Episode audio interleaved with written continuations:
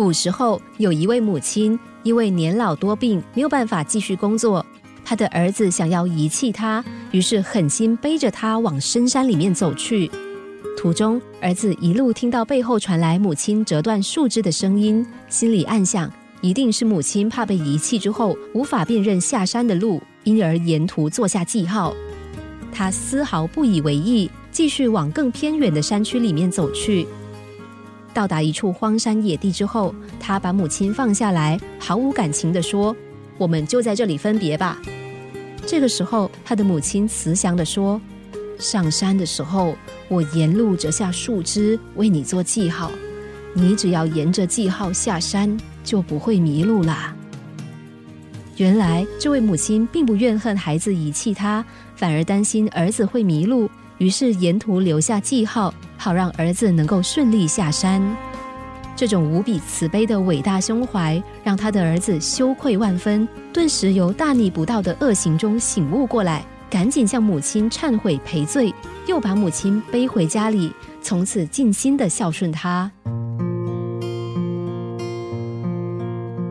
老人曾经是知识和经验的传承者，同时也是后生晚辈人生旅途上的指导者。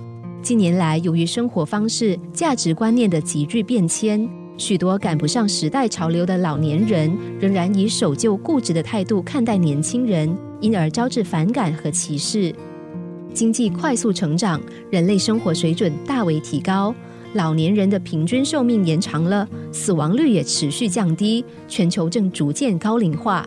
可是另一方面，小家庭风气盛行，越来越多年轻人过着独立的生活，把老年人摒除在生活圈之外，孤苦伶仃的老人，精神上的寂寥可想而知。日本知名作家吉川英治二十岁那年遭逢变故，双亲不幸去世，只剩下一个年幼的弟弟和他相依为命。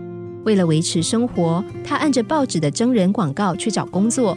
面试的时候，公司主管问他：“你信仰什么宗教？”吉川英治老实的回答说：“没有。”怎么知道面试竟然因为这句话而结束？吉川英治见状，鼓起勇气向该公司的主管说：“我虽然没有宗教信仰，可是家母的身影却一直活在我心里。只要一想到母亲，我就不会做出坏事。先母在世的时候，为了抚育我们兄弟，尝尽不少的苦楚。”因此，我曾经发过誓，绝不做让他伤心的事情。只要是家母高兴的事，纵使赴汤蹈火，也在所不惜。